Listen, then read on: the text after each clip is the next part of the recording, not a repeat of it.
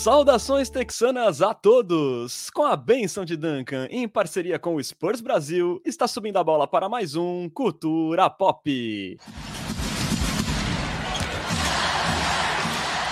Sejam bem-vindos ao episódio 83 do seu podcast em português sobre o San Antonio Spurs, que tinha tudo para falar do tanque a todo vapor após aí quase um mês sem vitória. Porém, o Alvinegro aí voltou a aprontar nos últimos dias, engatou três vitórias improváveis e, de novo, botou pulgas atrás da orelha da nação popista. Afinal, qual é o Spurs verdadeiro? Será que sem a gente trocar o Portal e os veteranos ali, pode dar ruim no projeto Wembanyama? Discutiremos aí na próxima hora. Meu nome é Renan Bellini, falando diretamente de Santo e São Paulo. Tenho aqui ao meu lado meu amigo Bruno Pongas. Buenas noites, Bruno. E para variar aí, o Spurs quebrando a pauta, né? É, a gente tinha programado falar de uma coisa, mas aí rolaram umas vitórias, então assim, o Spurs tá prejudicando o nosso trabalho, Renan Bellini. Tá, com, tá complicada a nossa vida esportiva, né? A gente tem má sorte com o Spurs, eu tenho má sorte no futebol, você um pouco menos. Má sorte com o Brasil, Renan Bellini. Faltava apenas quatro minutos. Boa noite, queridos amigos, ouvintes e ouvintas. É, meus amigos, faltavam apenas quatro minutos. 2022 tá difícil, viu, Bruno Pongas? É, o tênis foi minha única reserva de alegria esportiva em 2022, é, com a Bia Maia brasileira vencendo, com a Iga Swiatek, com o Rafael Nadal, porque de resto tá difícil. Eu fico pensando que eu tive muitas alegrias com o Spurs e com o São Paulo durante muito tempo e eu acho que eu tô fadado ao resto da vida a desgraças esportivas agora. Pois é, né? Só espero que não aconteça a mesma cena com o Spurs, né? Que tem acontecido com o São Paulo aí nos últimos anos e que esse calvário não dure muito tempo. Já se vão longos 15 anos aí dessa brincadeira. Quase. Pois é. Rezemos. É, e antes de começar o nosso bate-papo aqui, lembramos sempre que você pode apoiar o Cultura Pop e virar um Coyote Premium. E veja só, sai de graça se você já for um cliente do Amazon Prime. É só entrar no nosso canal da Twitch e escolher a opção Assinatura Prime, que você vai ganhar acesso a benefícios exclusivos, como participar do nosso grupo de WhatsApp, dar pitacos em nossos roteiros, ganhar emotes exclusivos lá na Twitch, ter prioridade na Coyote Talk e tudo isso sem nenhum custo adicional na sua assinatura. E caso você também não tenha o Amazon Prime, com apenas R$ 7,90 por mês, você também pode colaborar com o Culturão e ter acesso a todos esses benefícios. Mais barato aí que uma coca de 2 litros na padoca. Não perca a chance de virar um Coyote Premium.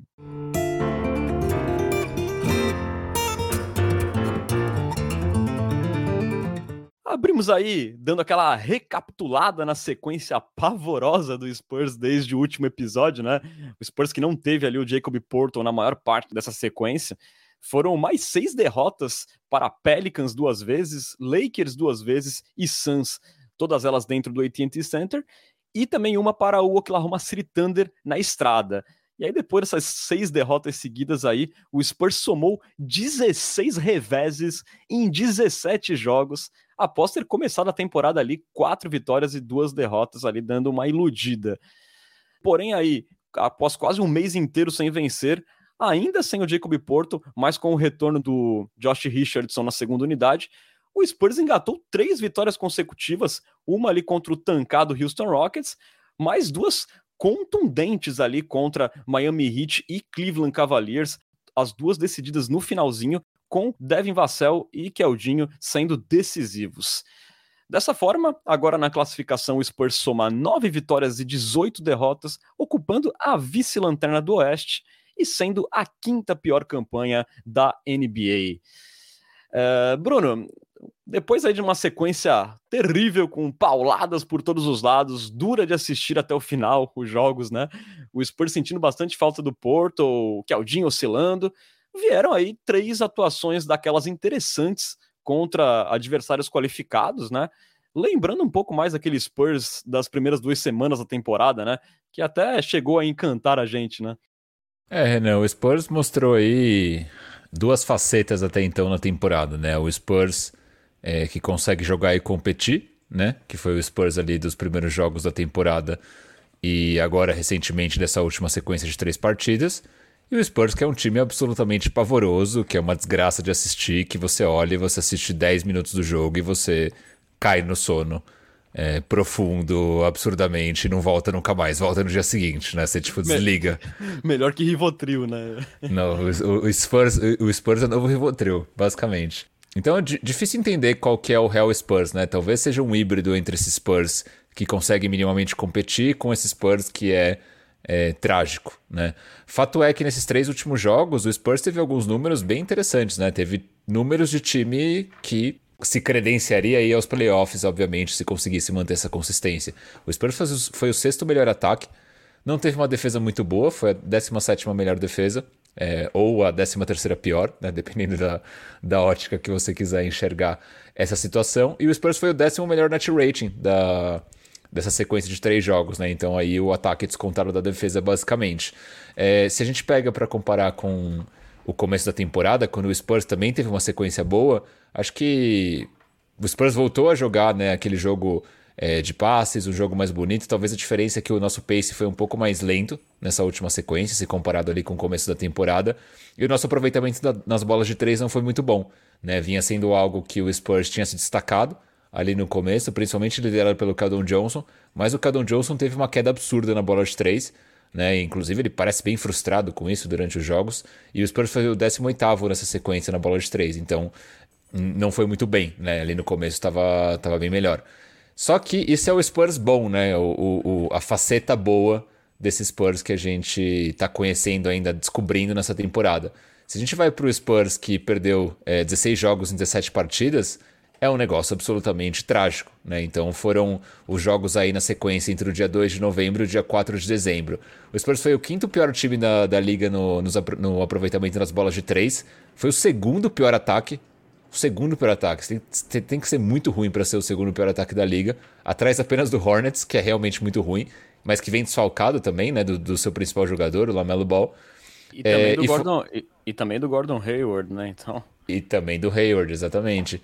E foi a pior defesa, né? Então a defesa do Spurs, é, que já foi ruim nesses três jogos onde o Spurs foi bem, na sequência onde foi ruim, foi realmente um negócio, um pavor de assistir, como eu falei, né? E aí, para fechar, o Spurs teve o pior net rating nessa, nessa sequência de 17 partidas, né? Menos 16,3. Você pensa, tá bom, foi o pior net rating, foi a pior defesa, faz sentido. Mas é bizarro pensar que o segundo time que teve o pior net rating, que foi o Hornets também, teve menos 9,7. O Spurs teve menos 16,3. Então a diferença do Spurs, que foi o pior, para o segundo pior, é muito grande. Então realmente esses Spurs estavam um negócio assim de olhar e sentar e chorar. Né? Não, foi uma semana terrível, assim, mais de uma semana, né, ali, uma sequência de perdendo 16 jogos em 17, realmente foi tenebroso. É, assim, a gente também tem que considerar os desfalques, né? É, o Porto faz muita falta dos dois lados da quadra, né? Não só na defesa, como um dos grandes defensores da NBA, como também como um facilitador no ataque. E na parte defensiva, a gente também perdeu o Jeremy Sohan por muitos jogos nessa, nessa sequência, que é um cara que a gente até comentou no último episódio de como ele já tinha impacto no lado defensivo da quadra, muito impacto já na sua primeira temporada de calor. Isso realmente fez falta. E eu acho também que acaba provocando também o cobertor curto, né? Que o Spurs começa a sofrer muito ali no garrafão e aí tenta apertar e deixa mais espaço na linha dos três pontos. E eu acho que passa muito pela linha dos três pontos é, a sorte do Spurs nesse começo de temporada. É, Bruno, você falou aí que o Spurs foi um dos piores em aproveitamento aí nessa sequência, né? Nessa sequência especificamente que o Spurs venceu só uma em 17 partidas, o aproveitamento do Spurs foi de 31%, e convertendo apenas 31% também em tiros totalmente livres. Quer dizer, o Spurs nem sem marcação estava conseguindo acertar. Enquanto os oponentes do Spurs nessa sequência pavorosa tiveram 41% de aproveitamento dos três pontos, né, 10% a mais. E um detalhe aqui, Bruno, que eu acho espantoso, pensando no aspecto defensivo: o Spurs cedeu, em média, 19 chutes totalmente livres para o adversário nessa sequência. 19 por jogo e os adversários tiveram 42% de aproveitamento nessas bolas que castigaram demais o Spurs. Então, assim, os três pontos ditaram muito o que foram os jogos do Spurs na sequência. É, já nessas últimas três partidas que o Spurs venceu, o Spurs passou a chutar ali 34,5% da linha dos três pontos, ali mais perto da média da NBA, e acertou 40% dos tiros wide open, né? 10% melhor do que na sequência anterior. Enquanto o aproveitamento dos oponentes caiu de 41 para 32% nesses últimos três jogos e os tiros wide open dos adversários continuaram altos, né? Mas caiu de 19 para 16. O Spurs, é, na sequência pavorosa de 16 derrotas, foi o sétimo pior da NBA, cedendo tiros livres de três pontos. Já nessa sequência de três jogos, bem pequenininha, mas que o Spurs venceu três partidas, o Spurs foi o 14 melhor, né? Virando ali é, de lado na tabela. Então, assim, tem passado muito pela linha de três pontos, né, Bruno? É, eu acho que sim, e, e para mim, esse, essa questão dos três pontos passa muito pelo próprio Keldon Johnson, né? Ele vinha chutando aí um volume muito alto de bolas de três no começo da temporada, é, mas quando o aproveitamento caiu, ele parou de chutar. É, mas a gente vê que aos poucos ele parece dar alguns sinais de melhora, mas ainda muito tímidos, né? Eu acho que é um cara que acaba ditando o ritmo da, das bolas de três, porque ele realmente chuta muito. Ele e o Devin Vassell. O Devin Vassell, pelo contrário, tem tido um bom aproveitamento. Agora eu não cheguei a puxar certinho o aproveitamento de três do Vassell, mas pelo menos os arremessos de quadro, o Vassell tem conseguido ser muito, muito consistente. E eu acho que esse essa melhora do Spurs passa muito pela boa fase deles, né? Eu acho que são os dois jogadores que vão acabar é, ditando o ritmo do Spurs na temporada. Se os dois estão bem, é, o Spurs provavelmente vai ser um time minimamente competitivo. Se um dos dois, pelo menos, não tá bem, aí vai ficar difícil, né? E foi o que aconteceu com o Keldon nessa sequência de 17 jogos. O Keldon realmente é, teve uma queda abrupta, né, se comparado ali com o começo da temporada. E não ter ele jogando bem é decisivo para o Spurs, porque o Spurs tem poucos jogadores bons. Se um dos melhores está numa fase horrível, né, que foi o que aconteceu com o Keldon, fica difícil para a gente. Só para fechar esse arco, o que me chamou a atenção nessa sequência de três jogos é que é, duas das vitórias foram contra times bem competitivos, né, que é o Cleveland Cavaliers e o Miami Heat. Né? O Miami Heat está numa fase meio esquisita, mas ainda é um time que tem peças interessantes. E foi em Miami, né? A outra vitória e foi, foi Miami. contra... Então, assim, é, a, a, vitória especificamente de ontem contra o, o Cavs, por mais que a gente tenha tido um susto é, no final, né, com o Cavs encostando, quase virou a partida, se não fosse aquele toco bem espetacular, inclusive, do Keldon é, no último segundo do jogo, é, o Spurs jogou muito bem né? Tomou um sustinho ali, deixou os caras chegarem. Até lembrou aquele jogo do começo da temporada contra o Indiana Pacers, que o Spurs tinha aberto uma vantagem super grande, o Indiana começou a pressionar e encostou, ontem aconteceu a mesma coisa, mas foi uma vitória contra um time que estava completo também, né? Donovan Mitchell, Darius Garland, todo mundo estava jogando. Então foi, e, de certa forma, e, curioso e chamou atenção como o Spurs é, foi muito. Dá para usar essa palavra, foi dominante contra um garrafão muito físico, né? O Spurs conseguiu muitos pontos contra o Cavs é, em, em, rebotes ofensivos, pontos de segunda chance. É, isso foi, chamou bastante atenção nessa partida. É, que eu diria que o Spurs fez três quartos muito bons. O quarto período foi trágico, assim, o Spurs cometendo muitos turnovers, é, o Zach Collins cometendo umas faltas bem bestas, assim, que colocaram o Cavs na partida mas no geral foi uma partida legal assim do Spurs, mas se tivesse perdido, Bruno, eu imagino que os teóricos da conspiração do tanque teriam dito: "Olha lá, Spurs entregou esse jogo aí no quarto período, não é possível, porque tá jogando muito mal, né?"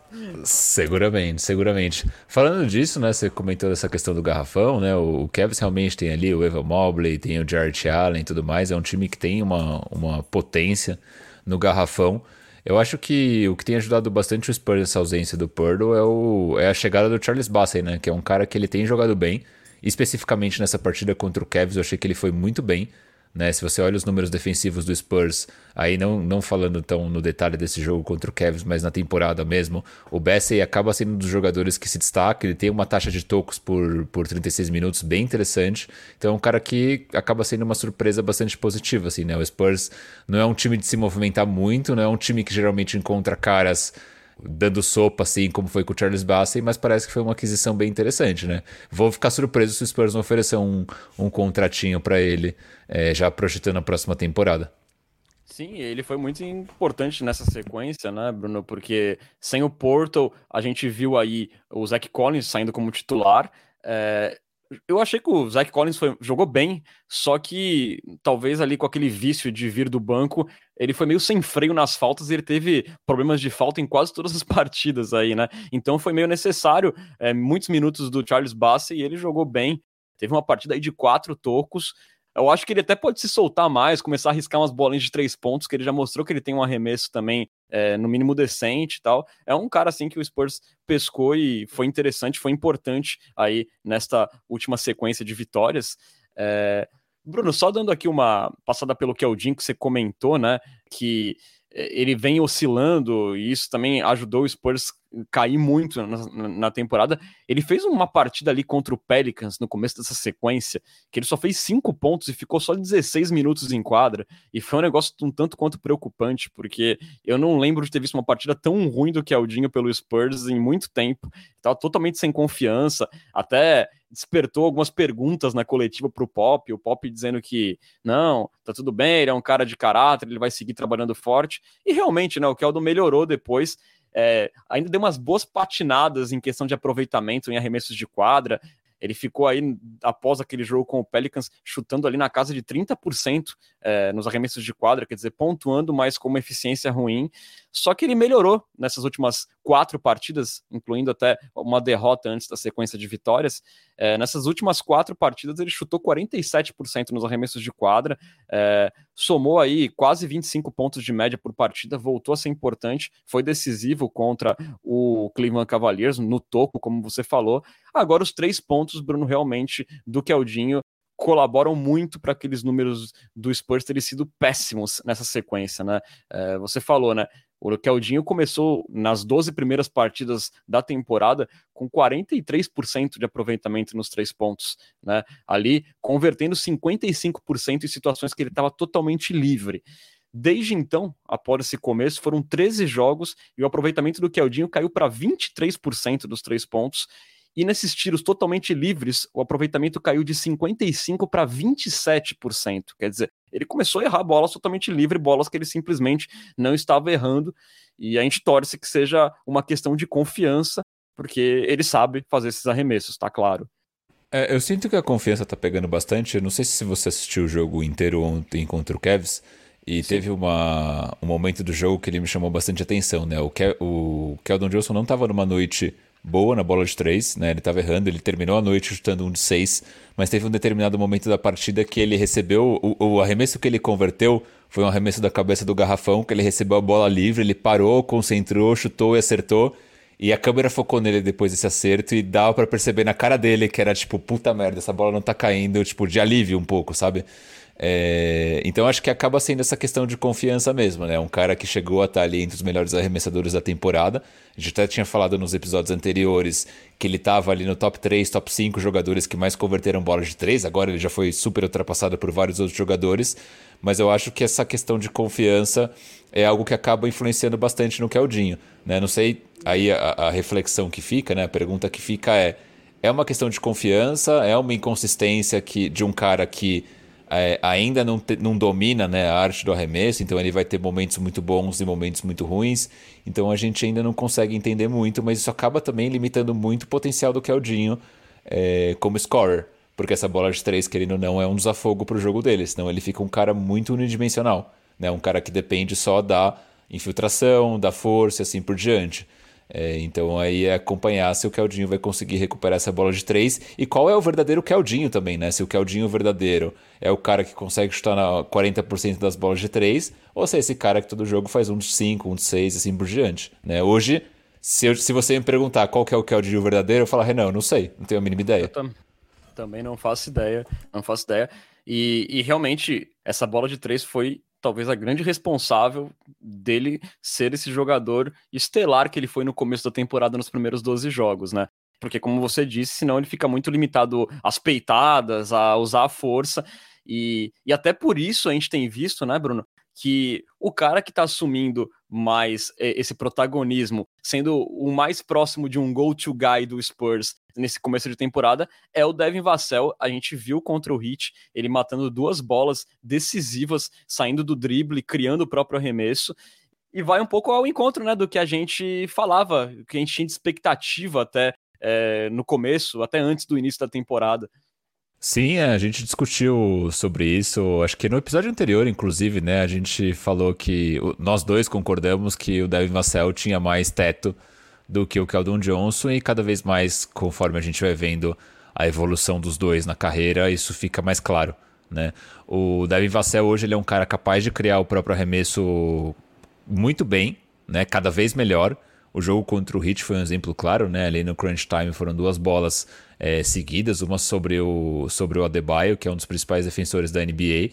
E, e é curioso que muitas vezes são jogadas que ou são simples ou o Vassell faz parecer simples, mas que o Keldon ele não consegue desenvolver esse arsenal. Então, por exemplo, uma das jogadas, acho que as duas jogadas inclusive decisivas ali contra o Heat, foi uma, infiltra uma infiltração do Devin Vassell, um step back e uma bola e uma bola de segurança, basicamente, um mid-range de segurança.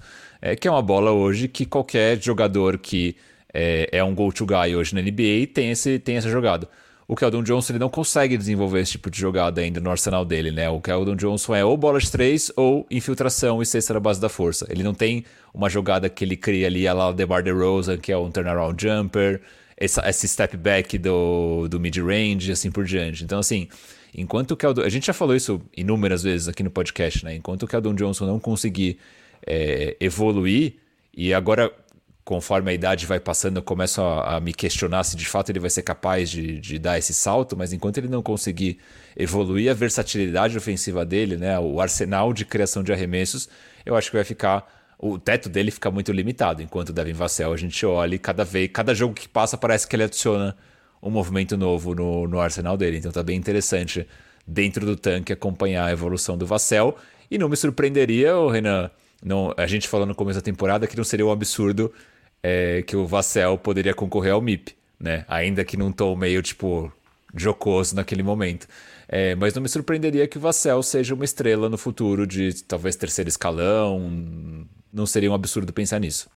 Também acho que não. Ele tem mostrado evolução no drible. É, o arremesso dele eu acho muito interessante, que a bola sai muito alto, é muito difícil dele ser é, bloqueado, né? É, a prova é que ele conseguiu arremessar por cima do Ban Adebayo naquela jogada. É um cara assim que cada vez mais vai mostrando é, atributos no seu jogo. E se essa semana, se essa sequência né, do Spurs de várias derrotas foi terrível em muitos aspectos, o Devin Vassell foi um que certamente se salvou aí nos números, né? Ele conseguiu aí 18 pontos ou mais em seis dos oito jogos que ele participou. Teve a melhor média de pontos do time, né? 20,3 por partida, com aproveitamento de quase 45% nos arremessos de quadra. E o aproveitamento de três pontos caiu um pouco aí nas últimas partidas para 36,8, mas mesmo assim segue decente e ele resolveu do mid-range nesse jogo aí contra o Miami Heat. E Bruno, só para dar uma incrementada no que você falou sobre ele poder ser o jogador que mais evoluiu da, na temporada da NBA aí ao final da temporada, né? Ele é o jogador da NBA com maior aumento de média de pontos em relação à temporada anterior, neste ano. Ele subiu até agora a média de pontos dele em oito. Né? Então, na última temporada, ele teve média de 12 pontos por jogo, nessa temporada ele está com 20 pontos por jogo. E, e da temporada de calouro para o seu segundo ano de NBA, ele também já tinha subido assim bastante. Ele tinha ido da temporada de calor de, de 5 pontos para como segundo anista ele foi para 12 pontos. Então é um cara que todo ano está trazendo um acréscimo interessante na parte ofensiva da quadra. É... Falando aqui também de um outro cara, Bruno, que eu acho que a gente tem que listar como um dos motivos dessa sequência de vitórias do Spurs, é, que eu acho que é o Josh Richardson, cara, porque ele ficou fora aí do Spurs, né, por seis partidas por causa de lesão, e ele retornou justamente contra o Houston Rockets, né, é, e ele retornou convertendo 43% das bolas de três pontos nessa sequência de três vitórias, teve 24 pontos e 5 bolas de três contra o Cleveland Cavaliers, foi uma peça importantíssima para essa vitória do Spurs, é, e ele e o McDermott acabam sendo uma combinação interessante na segunda unidade que ficou aí meio é, desnutrida aí, né? Depois também da saída do Josh Primo, com a lesão do Blake Wesley. É, os dois são muito importantes nessa parte da bola de três pontos. Ele e o McDermott combinaram para seis bolas de três pontos ali contra o Rockets. É, e aí, né, Bruno, acho que a gente pode até revisitar um pouco é, um episódio passado, né, que a gente questionava, não, pô, esses caras têm que ser trocados logo porque a gente quer ver os jovens jogando tal. Mas aí você colocou um ponto, né? Que esses caras são é, importantes por, por ser decente, né? É, e a gente tem visto isso na segunda unidade, viu nesses últimos jogos que o Josh Richardson ajudou demais. Agora, se isso é positivo ou não para o futuro, o Josh Richardson ajudar a gente a vencer jogos, aí é outra conversa. É, eu acho. Essa é uma boa discussão, tá? Eu acho que é importante que o Spurs seja decente para você não cair na. talvez no risco de a cultura da sua franquia ela ser. ela ir para um limbo onde perder tá tudo bem. Né? Então acho que ter jogadores que trazem experiência para quadra, que eles entram em quadra com vontade de vencer, que eles guiam os mais jovens e assim por diante, eu acho que isso é importante. Eu acho que começa a ser é um problema quando esses caras estão ganhando mais jogos do que deveria. Não acho ainda que a gente entrou nesse, nessa zona de alerta. Né? Eu acho que o Spurs ganhou três partidas, assim como o Houston ganhou alguns jogos agora recentemente, ganhou do Bucks completo. Né? Então, assim, é, acho que é normal que mesmo esses times que são mais fracos, que não, não têm grandes ambições na temporada, é normal que esses times ganhem jogos. O próprio Detroit Pistons ganhou alguns jogos é, até pouco tempo. Né? Então isso vai acontecer eventualmente, o Spurs vai engatar sequências aí de uma, duas, três vitórias. É, acho que vai só, vai, só vai ser perigoso quando de fato a gente perceber que a gente está, sei lá, ganhando muito mais do que deveria. Né? Quando a gente distanciar ali talvez dois, três, quatro jogos da zona do, do, do bottom tree, né, dos três piores times, aí eu vou ficar preocupado. Enquanto a gente estiver ali com um jogo de diferença, um jogo e pouquinho, acho que a gente ainda está numa zona de segurança que está aceitável. Não sei como que você enxerga isso aí. Ah, eu acho que é por aí mesmo, né? Nesse momento, uma vitória para lá, uma vitória para cá muda ali embaixo, mas o Spurs está no bololô ali dos piores. É... Aqui, Bruno, um, um, dado que eu coletei aqui, até para a gente tentar explicar qual pode ser o verdadeiro Spurs e qual é, potencial que esse time tem de ser mais decente do que ele pareceu nesse último mês, né?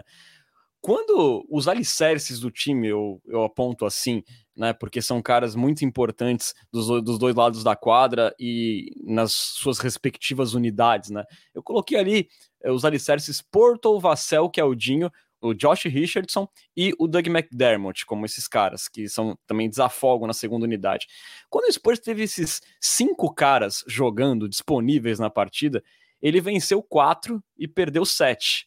Aí um aproveitamento de 43%. Né?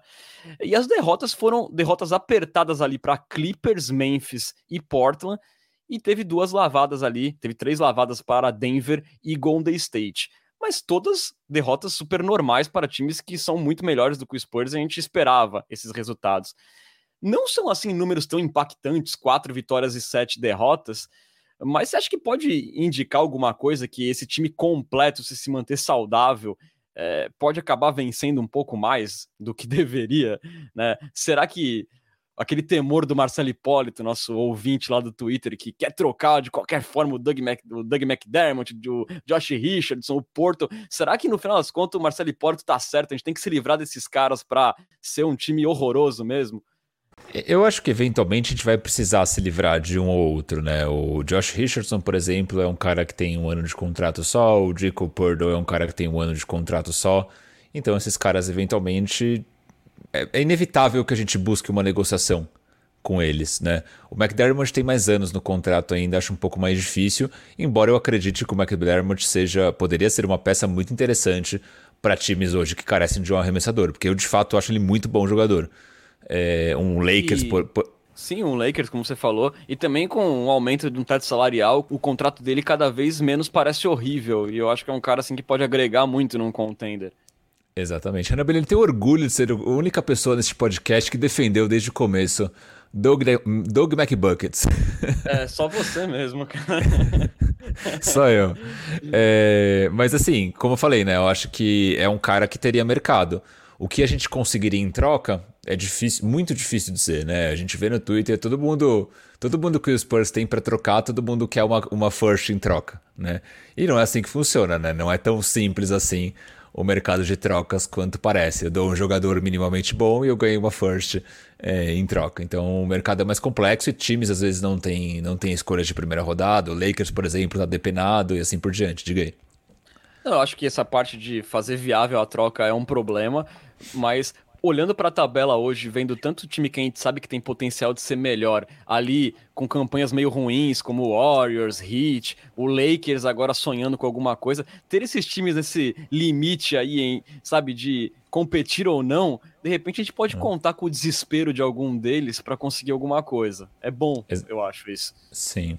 É, eu, acho que as peças que o Spurs tem para oferecer hoje, né, que é o, para mim são três, né, o Purdle, é o Josh Richardson e o McDermott. Eu acho que, por exemplo, eu não vejo utilidade do McDermott e do Josh Richardson em Golden State. Porque do, bola de três não é o problema do Warriors. Né? Exato. Né? Claramente o problema do Warriors é outro. No Miami Heat é a mesma coisa, né? Os caras têm lá Duncan Robinson, tem o Tyler Hero. Também não acho que seja bola de três o problema. No Los Angeles Lakers pode fazer sentido. Então acho que assim, é, McDermott e Richardson fa vão fazer sentido para times que precisam de jogadores que vão entrar e derrubar algumas bolas. O Purdle já assim, eu acho que é um cara que encaixaria aí 99,9% dos times da NBA muito bem né, que é um cara que traz uma defesa de garrafão absurda, proteção de área e assim por diante. O problema para nós em relação ao Purdle é aquela questão que a gente sempre fala, que é um contrato que vai acabar e o Spurs está, cada dia que passa, é um, o valor do Purdle no mercado ele, ele reduz, né? Então isso é um pouco preocupante, inclusive. Mas aí conectando um pouco com a pergunta inicial, eu acho que a NBA hoje é, ela tá muito equilibrada, né? Eu acho que a gente nunca viu uma temporada tão equilibrada quanto a temporada atual. Então o Spurs quando entrar completo numa partida, se não for obviamente contra esses times que estão muito bem, né? A gente pega um Pelicans da vida, a gente pega um Denver Nuggets, um Boston Celtics e assim por diante, se não for contra um desses times, eu acho que tem reais chances de fato de a gente ganhar. Né? Só que também entra um outro fator aí nessa conta, que é o Spurs tem poupado muitos jogadores, o Porto não tá jogando, eventualmente aparece uma caganeira no Keldon Johnson. Então, assim, o, a, a, a, rotatividade de ausências do Greg Popovich está sendo minimamente bem feita, né? Então acho difícil que esses caras joguem todos juntos aí por, muitos, por muitas partidas.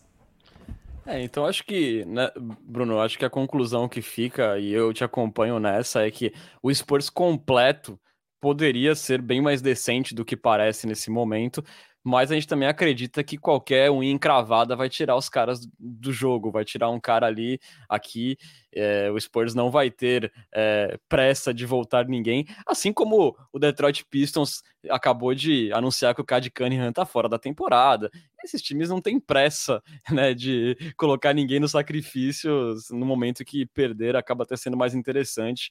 Então acho que fica mais ou menos por aí. Essas três vitórias não impressionam tanto é, nesse aspecto. Eu não acho que virão mais três ou, ou outras grandes sequências aí de vitória do Spurs. É, acho que a gente pode ficar tranquilo, ainda não é não há motivo para pânico quanto ao tanque. Exato, a gente ainda tá na margem de segurança ali das 20, 23 vitórias da temporada, então tá ok por enquanto, Renan. Ainda não estou preocupado. E até, né, Bruno, pra gente dar uma passada, já que a gente entrou no assunto, né, de como é que tá essa Copa, o Embaniama, como você genialmente a nomeou lá no Twitter, né, essa briga aí da tabela de cabeça para baixo, né, é, hoje, como a gente falou na intro, né? O Spurs tem a quinta pior campanha, tá à frente de Rockets, Magic, Hornets e Pistons, que é o Lanterninha. A diferença para o Magic, né, que é o terceiro pior, é de apenas um jogo e meio, né? Lembrando sempre que as três piores campanhas têm os mesmos 14% de chance na loteria de ficar com a primeira escolha enquanto a quarta pior campanha tem 12,5%, uma diferença pequena ali do Z3 para o Z4 mas aí as chances diminuem bem já para o quinto colocado, que é hoje é, a colocação do Spurs, né? É, para o quinto pior colocado, aí a chance cai de 14% para 10%, é uma queda considerável. Então aí, Bruno, a gente tem hoje Pistons e Hornets dando poucos sinais que vão sair da rabeira, né? Os dois esfacilados aí por lesão mas dali para frente é, é, é, meio incerto a gente prever alguma coisa, né? Como você falou, o Rockets vem aí de vitórias impactantes contra o Bucks completo, venceu o Suns, venceu o Sixers. É, o Magic e o Spurs vêm de três vitórias seguidas e bem improváveis. E logo à frente do Spurs, a gente tem agora o Wizards em queda livre, perdeu oito aí nos últimos dez jogos. E tem o Oklahoma City Thunder, que a gente nunca sabe quando pode colocar de molho lá o SGA e o time despencar de novo, né? Então, assim, tirando Pistons e Hornets, tá tudo muito embolado, né, nessa Copa em Baniama. É, eu acho já um pouco mais difícil que o Washington e o Oklahoma City eles caiam tanto assim para cair nesse top 5 negativo é, que o Spurs está inserido. Eu concordo com você em relação ao Detroit e o, e o Hornets. O Detroit já desistiu da temporada, aparentemente, né? Com a, com a lesão do, do Cunningham, tá fora da temporada, como você bem disse. E o Charlotte, sem o Lamelo Ball, também é um time que tá dando poucas mostras de, de querer brigar por alguma coisa mais auspiciosa na temporada, né? Já Orlando e Houston, eu acho que o problema do Orlando e Houston é são times jovens, né? Mas são times jovens que são tem peças muito boas, né? Você tem ali no, no Orlando o Franz Wagner, tem o Bobo jogando super bem, então assim, é um time que é, outro dia eu tava até assistindo esse jogo, inclusive, ganhou do Clippers com, com o Sacripanta, então é um time que pode ganhar jogos, né? O mesma coisa do Houston Rockets. Então, assim, eu acho que essa briga, o, o top 2 negativo, acho que talvez já fique garantido entre Detroit e Charlotte, mas depois ali Orlando, Houston e San Antonio brigam por essa terceira vaga na Copa Wembanyama. Mas como você bem disse, esse é um ponto muito interessante, né? Porque a NBA mudou essas regras da loteria. É, mesmo se o Spurs ficar em quinto, a diferença do quinto para o primeiro não é uma diferença absurdamente grande. Né? Você está falando ali do primeiro 14%, o quinto colocado 10,5%. Essa diferença no passado ela foi muito maior. Né? Isso faz, inclusive, estava até escutando um podcast do, do Bola Presa sobre isso nessa semana, que falava que hoje, para os times, cada vez mais é menos. Cada vez mais é menos? É cada vez menos interessante é, você tancar da forma como se fazia antigamente, como o Sixers fez por, por anos, né? Porque por muitos anos a pior campanha garantia é, a melhor escolha. E hoje em dia, com a loteria como ela está organizada, hoje se você eventualmente fica ali até brigando pelo play-in, você ainda tem quase a mesma chance ou uma chance muito parecida com o pior time da liga. Então, assim, hoje em dia talvez já não valha tanto mais a pena para os times você tancar de uma forma tão grosseira como era antigamente. É óbvio que, como torcedor, a gente quer ir onde a gente tem mais chances, e onde a gente tem mais chances é estando no top 3, negativo. Né? Então a gente quer estar lá, mas se ficar ali em quarto ou em quinto, acho que tem uma chance boa ainda de conseguir a primeira escolha. Então não seria uma grande loucura. É, até abrir aqui as chances né, de loteria, né? O, como você falou, o quarto tem 12,5%, o quinto 10,5%, o sexto 9%, e aí já o sétimo já cai para 7,5%. É, eu acho que ali até o, até o quinto pior é, colocado tem uma chance bem real de pegar a primeira pique.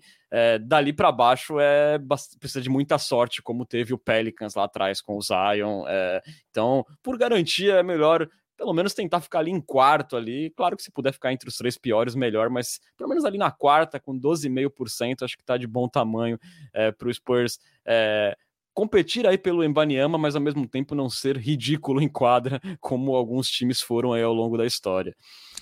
Inclusive, Renan, falando, você, você bem citou o Pelicans aí, que deu a sorte de pegar o Zion. É, se o raio cair duas vezes no mesmo lugar, né? Lembrando que o Pelicans tem a, a pick do Lakers. O Lakers hoje é o nono pior time. Deixa eu ver, terceiro, quarto, quinto, sexto, sétimo, oitavo. O Lakers é hoje o nono pior time. É que o Lakers tende a melhorar, né? Mas vamos supor que o Lakers terminasse hoje ali em nono, décima posição. É, se cair o raio duas vezes no mesmo lugar e o Embanyama for pro Pelicans, acabou a NBA, né? Dá para é, não, dá pra fechar as portas que o Pelicans vai, vai, vai embolsar ali os próximos 10 títulos da liga, aparentemente. É o, é o famoso entreguem as taças, né? Você seria o Los Angeles Lakers sendo insuportável de outra forma, né? Ou seja, estragando a liga. Mas. Mas, enfim, né, Bruno?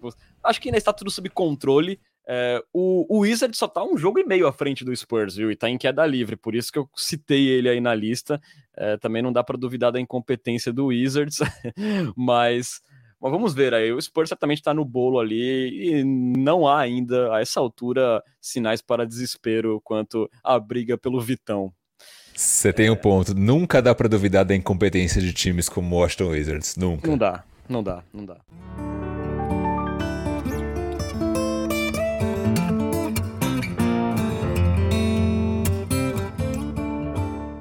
Bruno, falando agora sobre notícias aí da semana, né? Uma entra um pouco no assunto que você puxou agora há pouco, que seria sobre para onde poderia ir Jacob Porto, né?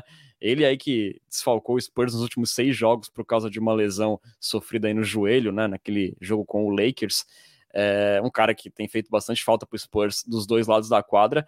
E na última semana o nome dele voltou a aparecer em rumores, né? Segundo um report ali do jornalista LJ Ellis, né? Warriors e Toronto Raptors, ex-time aí do, do Porto, estariam interessados em trocar por ele Porém, ele, segundo a reportagem, o Spurs estaria ainda pedindo alto pelo pivô, né? Ali pedindo duas escolhas de primeira rodada com poucas proteções. É, segundo o LJ Ellis, né, o Raptors ainda estaria reticente em abrir mão ali de um pacote com mais de uma pique de primeira rodada ali como ativo, como ativo principal, enquanto o Golden State Warriors estaria cogitando envolver o James Wiseman, só que, por sua vez, segundo o report, o Spurs não estaria tão animado nem com o Wiseman e nem mesmo com o Jonathan Kuminga, né? É, inclusive, segundo a reportagem, o Spurs enxergaria o Moses Moody como um ativo maior do que esses dois, né? Segundo a reportagem. É, é, Bruno, vai ser um dilema aí que pode se estender até a trade deadline se o Spurs vai conseguir é, se desfazer do Porto e conseguir ativos interessantes. É, você veria com bons olhos aí um pacote com o Warriors, de repente aí apelando para o desespero deles em, em serem mais competitivos ainda, é, porque eles querem brigar agora, né? Querem tentar aí um back-to-back. -back. E, e, o Porto é um cara que eu acho que se encaixaria bem demais lá em Golden State, até porque é um cara que evoluiu muito na parte de assistências, né? Um cara com visão de quadra, eu acho que se encaixaria muito bem lá no Warriors. Será que o Spurs pode sair com sorte aí até a trade deadline pelo Porto? É, o Warriors é um dos times que tem ativos para é, ceder numa eventual troca, né? Eu acho difícil que o Spurs consiga fazer uma troca envolvendo duas escolhas de primeira rodada, por, por isso que eu falei, né? O, o contrato do Purdle hoje perde valor para o Spurs, pelo menos, né? A cada dia que passa. É, se a gente, assim, num, num cenário de muita sorte, eu acho que a gente conseguiria um jovem jogador é, e uma, talvez uma escolha de primeira rodada. Né? E quando eu falo um jovem, eu nem colocaria o Kuminga nesse bolo. Eu acho que o Kuminga não estaria nesse bloco de trocas e talvez nem o Moses Moody. Eu veria o James Wiseman, que é um cara que talvez Golden State já não acredite tanto quanto acreditava quando o draftou. Né? É, se vier James Wiseman e uma pica de primeira rodada, honestamente não me anima tanto. É, mas ao mesmo tempo é, isso, é pegar ou largar, né? Então, acho que também a gente está numa situação. Assim como eles têm esse fator desespero de quererem competir agora e eles querem fazer uma oferta boa para serem competitivos no mercado, o Spurs também não tem muita opção de não tem muita margem de negociação, né, por assim dizer. É, tá aberto o poker da janela de, de transferências, né? Quem blefa que tá mais desesperado, mais seguro aí nessas conversas, né? É, e lembrando sempre que a gente, é, eu também, assim como o Bruno, acharia pouco, né? O Wiseman e uma escolha de primeira rodada. Mas se a gente também for pensar que há um tempo atrás a gente perdeu o Lamarcus Aldridge por nada, né? A gente pensa que de repente é melhor do que nada, mas certamente aí Brian Wright vai tentar barganhar aí até as últimas. Vamos ver o que o Spurs pode conseguir. O, o Spurs tem aí um, um histórico é, curioso, né? Porque o Spurs perdeu o Lamarcus Aldridge de graça, mas conseguiu uma primeira, uma primeira rodada no Tadeusz Young, que era completamente inesperada. Então, Exato. Qual vai ser o lado negociador aí que a gente vai trazer para a mesa nessa, nessa rodada com o Jacob Pearl? Não sabemos. Esperamos que a gente vá mais pro viés Tadeusz Young para conseguir alguma coisa inesperada aí.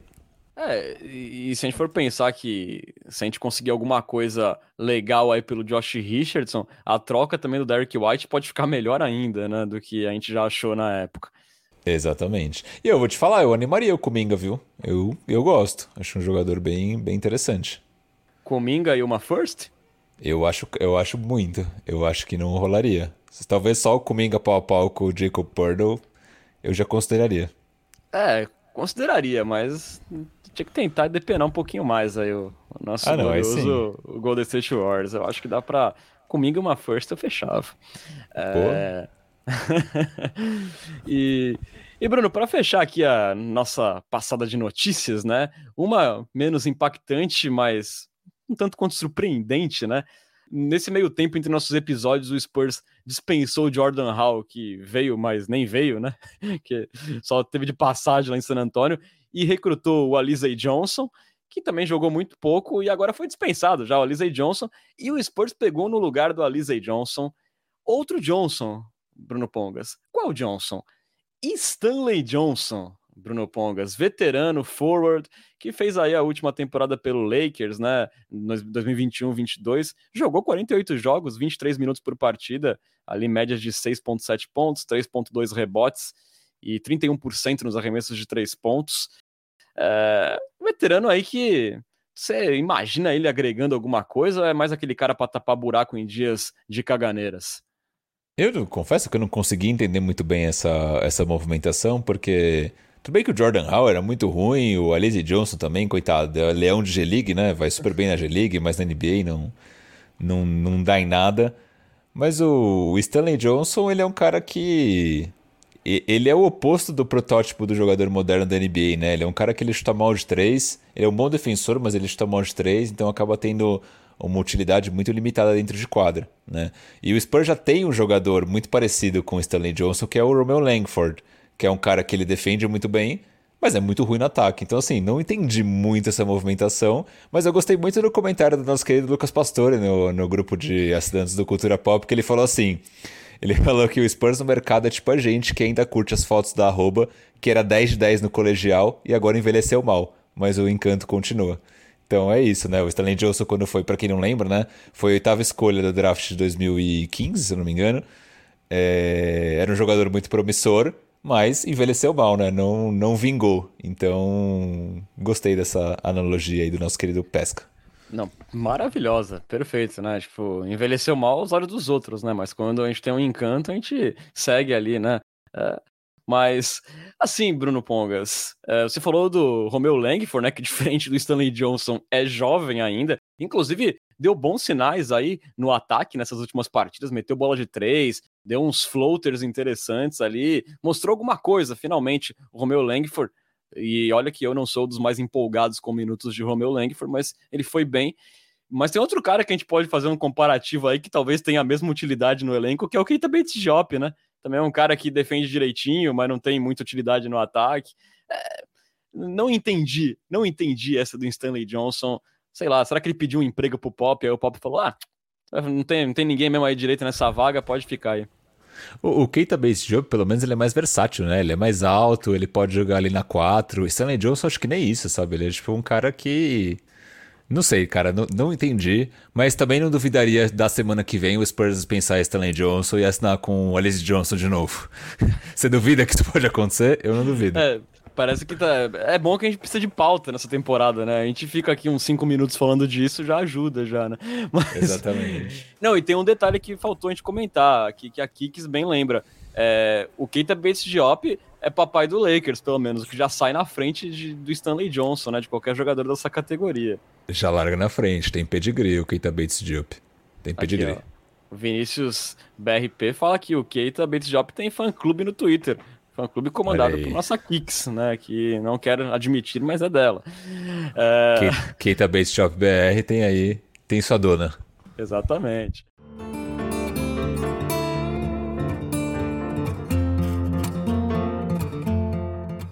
Bom, passando agora para falar da próxima sequência do Spurs aí na última quinzena de 2022, serão aí oito partidas do Alvinegro, sendo quatro como visitante e dois back-to-backs na agenda, né? Então, passando aí, quarta-feira tem Portland Trail Blazers em San Antonio, né? O Blazers que é o sexto colocado no Oeste. Aí no sábado, né? Depois de dois dias de descanso, tem o jogo na cidade do México, aquele jogo especial do Spurs, um dos jogos especiais do Spurs fora de San Antonio nessa temporada, onde o Spurs encarará de novo o Miami Heat, né? Que é o décimo colocado no leste e de quem o Spurs venceu agora nessa sequência. Aí na segunda-feira tem visita ao Houston Rockets lá em Houston, né? O Rockets, que é o lanterna do Oeste, então é mais um jogo aí da Copa Wembanyama. E depois disso, o Spurs tem dois dias de descanso e aí virão dois back-to-backs, né? Começando ali quinta-feira em New Orleans e sexta em Orlando. E aí, depois de dois dias de descanso, mais um back-to-back. Segunda-feira contra o Utah Jazz e terça-feira contra o Oklahoma City Thunder, este em Oklahoma. E aí, fechando aí a sequência até o nosso próximo encontro, ali já quase no finalzinho do ano, na quinta-feira tem New York Knicks em San Antonio. Knicks aí que tá com a sexta melhor campanha do leste aí, tá surpreendendo neste começo de temporada. Então vamos lá, Bruno. É uma sequência aí que está bem equilibrada. Tem quatro jogos com times com campanha positiva, quatro jogos com times de campanha negativa. Então vamos lá, recapitulando aqui. Em casa, Portland, Knicks, Utah e um jogo em campo neutro, né, com o Heat. E fora de casa temos Houston, New Orleans, Magic e Oklahoma City Thunder. Boa, Renan Bellini. Então, peraí, são muitos jogos, deixa eu ver se eu entendi. Então, Blazers em casa, Heat no México, que é basicamente em casa, né? Porque é, é a, torcida, a, torcida, mexicana deve estar tá aí bastante em peso para o Spurs. Tem o Rockets em Houston, o Pelicans em New Orleans, esse é o quarto jogo, Orlando em Orlando. O Jazz em San Antonio ou é fora? Em San Antonio. O Jazz que, tá, que começou muito bem está em queda livre, está em décimo no, no Oeste. Perdeu o sete das últimas dez. O Oklahoma em Oklahoma e o Knicks em San Antonio. Então são oito jogos, é isso? Isso. Eu vou num 2-6, Renan Bellini.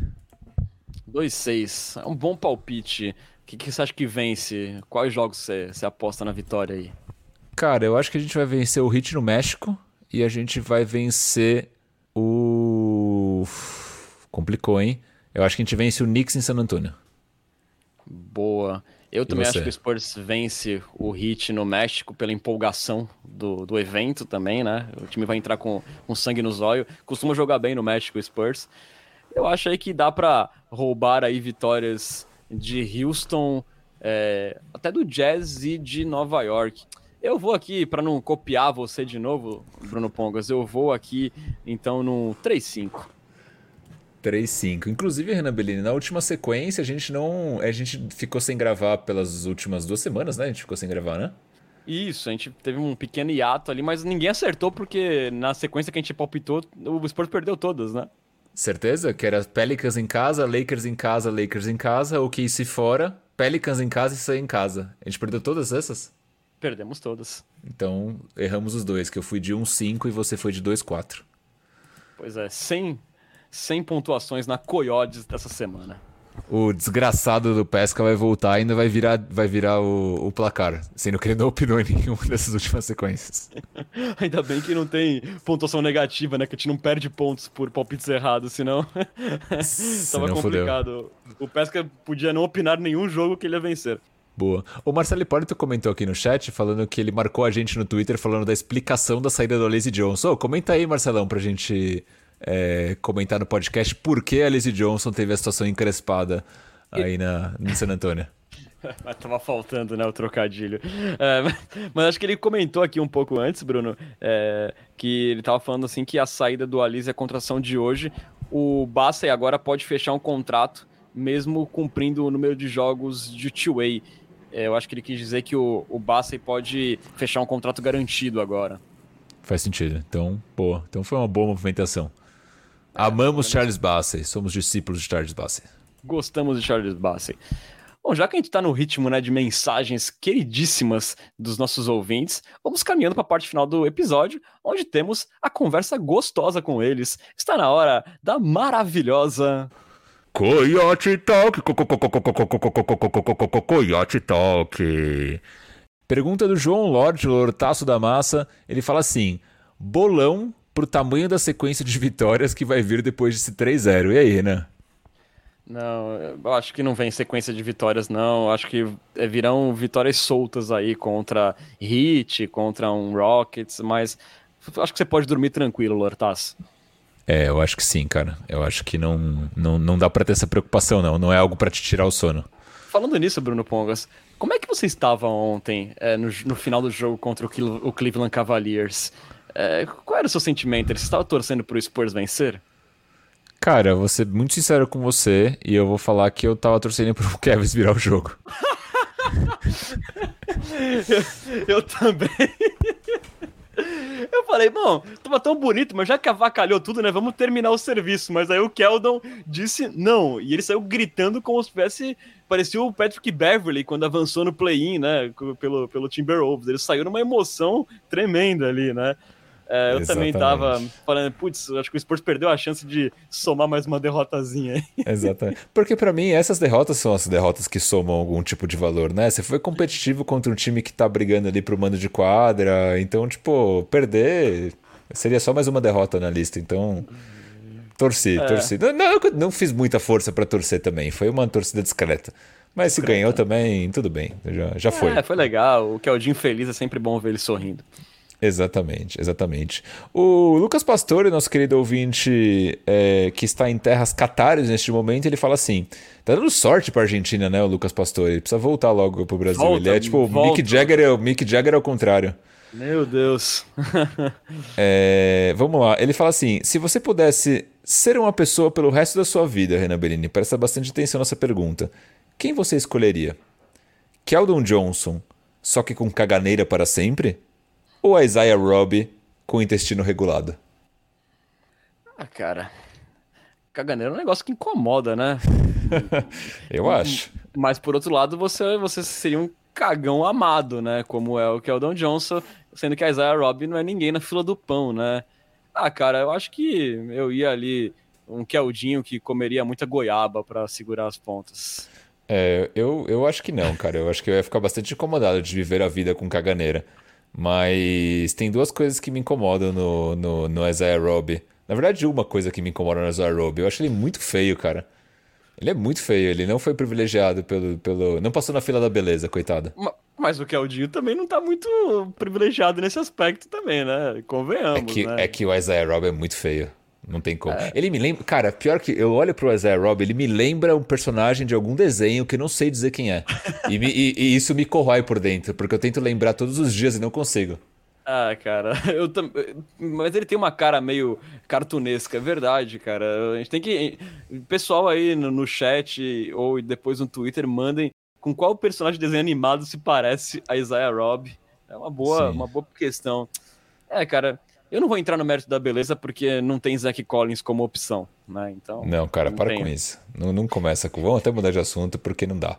Não dá. Assim, tem uma diferença entre, entre ser o Keldon que você seria um cagão rico. Né? Não que o Isaiah Robb não tenha dinheiro. O Isaiah Robb deve ter bastante dinheiro também. É que o Keldon tem dinheiro para 17 gerações. Exato, dá pra comprar bastante daquelas tortinhas de goiaba da Balduco. A gente comia isso o dia inteiro para dar uma segurada, né? Aquela goiabinha da Piraquê, sabe? Exato, ah, com certeza. Muito Romeu e Julieta, assim. É, rapaz, olha só onde o San Antonio Spurs fez a gente chegar nesse podcast. Pois é. Pois é. Aproveitando que a gente entrou aí em temas barrosos, o Matheus Gonzaga pergunta assim: seria a caganeira, o caganeira game do Keldon, o flu game do Spurs? Foi tipo isso, né? Porque nesse último jogo aí que ele foi muito bem contra o Cavs, ele disse que ele estava com problemas intestinais e assim, né? É diferente de Marcinho Caganeira, que ficou muito debilitado, que Aldon Johnson não parecia muito debilitado, né? Ele não jogou parecia. muito bem. Foi realmente aí o, é. o pop game do. do alguma coisa assim do, do Keldinho Johnson. É, em defesa do, do, do Keldinho, falaram que era problemas estomacais, mas assim, qualquer problema nessa região da barriga eu já assumo que é caganeira, ah. cara. É, não, assim, deixa eu fazer uma correção. Poop Game, né? Eu é, fiz agora que nem o narrador que aquela vez chamou o KCP de outra coisa, né? Ex exatamente. É, o Matheus Gonzaga, que eu não citei, mas é o maior fã do Jacob Purdle na galáxia, e que, a.k.a. Layups in Trees, também tá sumido o Layups in Trees, né? Volte, Leopão. Ele também, ele também pediu pra gente comparar. Essa a gente pode parar um tempo até e tentar fazer esse exercício, Renan.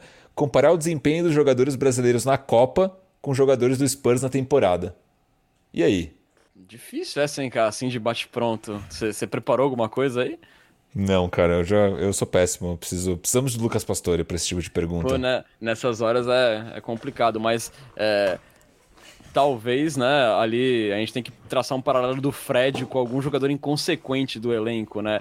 A gente pode traçar com o Zach Collins nesse último jogo fazendo faltas e dando chances pro Cavaliers. É, é, o que eu consigo traçar em consequência ali do, do Zach Collins. É, a gente pode, de repente, falar do Alisson, né, que não chegou na bola, né, no gol de empate, que era uma bola difícil, convenhamos. Mas Porra, desviou. Falou, desviou, mas todo mundo falou que ele fosse um pouco mais alto, tipo como aquele goleiro chamado Cássio, né? Ele poderia ter pegado a, a bola, né? E a gente pode traçar esses problemas de altura, né? É, comparar o Alisson com o falso alto, né? Que só parece alto, mas não é, né? Então, são algumas comparações aí, mas é, confesso que o Lucas Pastor é muito mais brilhante nessa hora do que a gente. Não, ele é. Ele precisa voltar logo para contar um pouco sobre a jornada dele na, na Índia, no Catar e também para responder esse tipo de pergunta, que claramente eu e o Renan não temos talento para isso, Leopão. Perdão. É... Você acha que o Cássio pegava aquela bola? Eu acho que pela altura, porque. Mas sem, sem brincadeira mesmo. É, eu acho que pegava pela altura, porque não foi uma bola que o Alisson chegou a dar um impulso para sair muito do chão, né? Ele foi pego ali meio que. Não foi no contrapé, mas ele se esticou para chegar na bola, né? Na reação depois do desvio. Pela envergadura do Cássio, eu acho que ele conseguia ter resvalado naquela bola, mas só por isso mesmo. Mas eu acho é. o Alisson um goleiro espetacular. Espetacular. É. É, foi só azar mesmo. É, é que bola desviada é muito difícil, né? Mas enfim, já foi. Não, não, não vamos falar de Brasil e Croácia, porque isso é claramente para deixar a gente Machu... triste. Machuca o coração. Machuca o coração. O... Aqui no Twitter, o David Silva ele pergunta assim: a gente falou um pouco disso já, né? Mas eu vou falar aqui pra gente registrar. Qual o máximo de evolução que vocês veem pro Vassell e quanto ele consegue ser uma potência ofensiva? Bom, é, eu acho que ele pode dar um, um, passo a mais aí, como o Bruno mesmo falou na análise dele. É, pode ser uma estrela aí de terceiro escalão. E, ou até mais, né? A gente não sabe porque o, os saltos dele a cada temporada são tão impressionantes que a gente se pergunta: é, será que para por aqui? Ou será que na próxima temporada ele vai voltar melhor ainda? Então, assim, é, eu, eu, tenho bastante esperança assim, com, com o Vassell, sabe? Cada vez mais eu me convenço que foi uma excelente escolha do Spurs, mesmo tendo o Halliburton, que eu sei que é um jogador espetacular. Eu acho que o Spurs fez um bom negócio. Eu acho que o Vassell pode ser assim. É, eu acho que não uma primeira opção ofensiva de um time campeão. Eu acho que isso não é muita coisa. Mas para ser uma segunda opção, cara, eu acho que ele, que ele pode chegar num, num nível desse assim, meio Chris Middleton melhorado, sabe? Eu ia exatamente falar isso. Ele pode ser o Chris Middleton de Vitor Embanyama. Fechamos com isso? Opa, agora, agora, ah. assino agora. Cadê o papel? Boa. O... Sim, concordo em gênero, número e grau, cara. Lembrando é, que o Vassell tem 22 anos só, né? Então o teto dele realmente é muito alto. E quem sabe um dia ele ainda não vá calar os críticos, eu não estou incluso nessa lista, não, brincadeira, eu tô sim, de que preferiria um Halliburton. Será que um dia ele vai ser melhor que o Halliburton? Não sabemos. Não sabemos, mas mais que ele já é melhor do que o Okoro, ele é. Ah, que fatalmente. Era, que era a escolha sua e do, e do Lucas Pastore naquele draft. Pelo menos uma vez eu acertei, né? Sim. Não, o Okoro foi um grande, um grande flop da NBA moderna. É, duas perguntas para fechar. A pergunta do J. Kelmer, ele fala assim... É, qual que é a melhor propaganda, né? o melhor comercial? Licor de cacau Xavier ou biotônico Fontoura? Ah, cara, eu acho que o Biotônico Fontoura, né? Tem aquela força do jingle, né? E, e eu usei, né, Biotônico Fontoura. Sério? Quando eu era mais, mais novo. Sim, eu tinha problemas de se alimentar quando eu era mais jovem, né? Olha e aí eu tomo... É, Ainda, é, talvez ainda tenha ainda, né? Pela minha magreza, mas enfim. É, mas eu já deixei de lado os tempos de Biotônico Fontoura, mas a música era boa, né? Biotônico Fontoura. É, gostei, gostei, cara. Podia vir até um, um jingle aí do, do podcast, né? Uma vinheta, né? Uma vinhetinha do podcast. É, eu vou de Biotônico Fontoura também. Eu não tomei, claramente eu não preciso de, de sempre me comer até demais. É, então não, nunca precisei do Biotônico Fontoura, mas achava a propaganda também mais, mais chiclete, diga. Pois é. Podia ser a vinheta se a gente ainda tivesse Josh Primo no elenco, né? Ah, porque ele. Tá, entendi. Porque ele é muito jovem e desnutrido. Justo. Eu tava tentando entender o porquê, mas depois fez sentido. E aí, Renan Bellini, para fechar, eu tinha te feito uma, eu tinha falado que eu tinha uma pergunta para você, é, que eu ia guardar para o final. É uma pergunta muito especial que eu, minha pergunta é a seguinte: o que, você prefere, Renan Bellini? Você prefere o Spurs primeiro na loteria do, do, do próximo draft, tá? Então garantindo aí o Victor Wembanyama, ganhando a Copa Wembanyama, ou você prefere o Corinthians campeão da Libertadores 2023? Caraca, mas que dificuldade, não é mesmo? que pergunta injusta com a minha pessoa. E aí? Ah, eu ia de Embanyama na primeira, cara, porque eu acho que o Embanyama ele tem capacidade de trazer felicidade por mais anos, por muitos anos pra gente. É, e o Corinthians pode aí, num outro ano, chegar na Libertadores, quando passar de novo o Cometa Halley, né? Porque é, esse Corinthians e Libertadores são coisas que não combinam, né, é. direito. Então tem que ser alguma coisa, universo conspirando muito. Então, vou de Embanyama, né? Até porque para deixar nossa nação popista feliz, mas do fundo do coração, vem Vitão. Sim, em algum lugar aí uh, uh, os ouvintes do Cultura Cássio estão incrédulos, estão quebrando você, coisas. E você, Bruno Pongas, você preferia o Embaniama ou São Paulo campeão da Libertadores? É que São Paulo não tá na Libertadores, né? Então não. 2024. é... Cara, sabe quando eu, eu pensei te fazer essa pergunta, eu tive esse mesmo racional, que eu acho que o Embaniama ele pode trazer alegria por um tempo muito maior do que a alegria momentânea do São Paulo campeão. Então eu escolheria também Vitor Embaniamo na primeira escolha.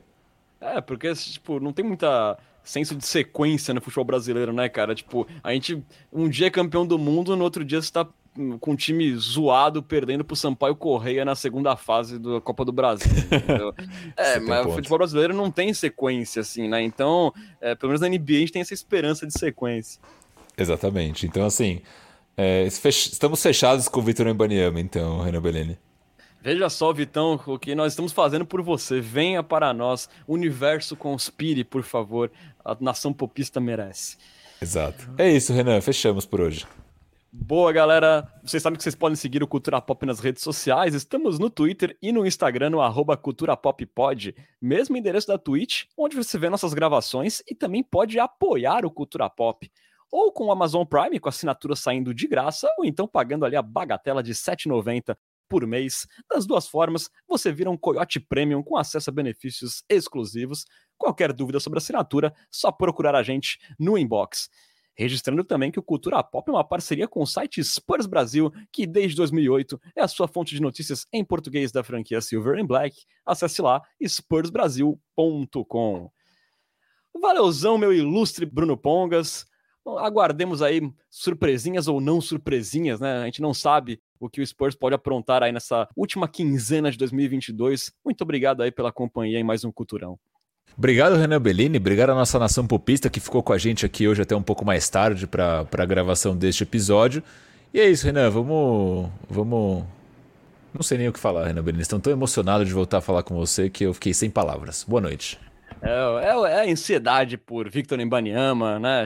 Misturada aí com o final de ano, misturada com trauma de Copa do Mundo, enfim, seguimos. Muito obrigado, meus queridíssimos e minhas queridíssimas pela audiência. Vocês estiveram na companhia de Bruno Pongas e Renan Bellini. Até a próxima. Tchau, tchau.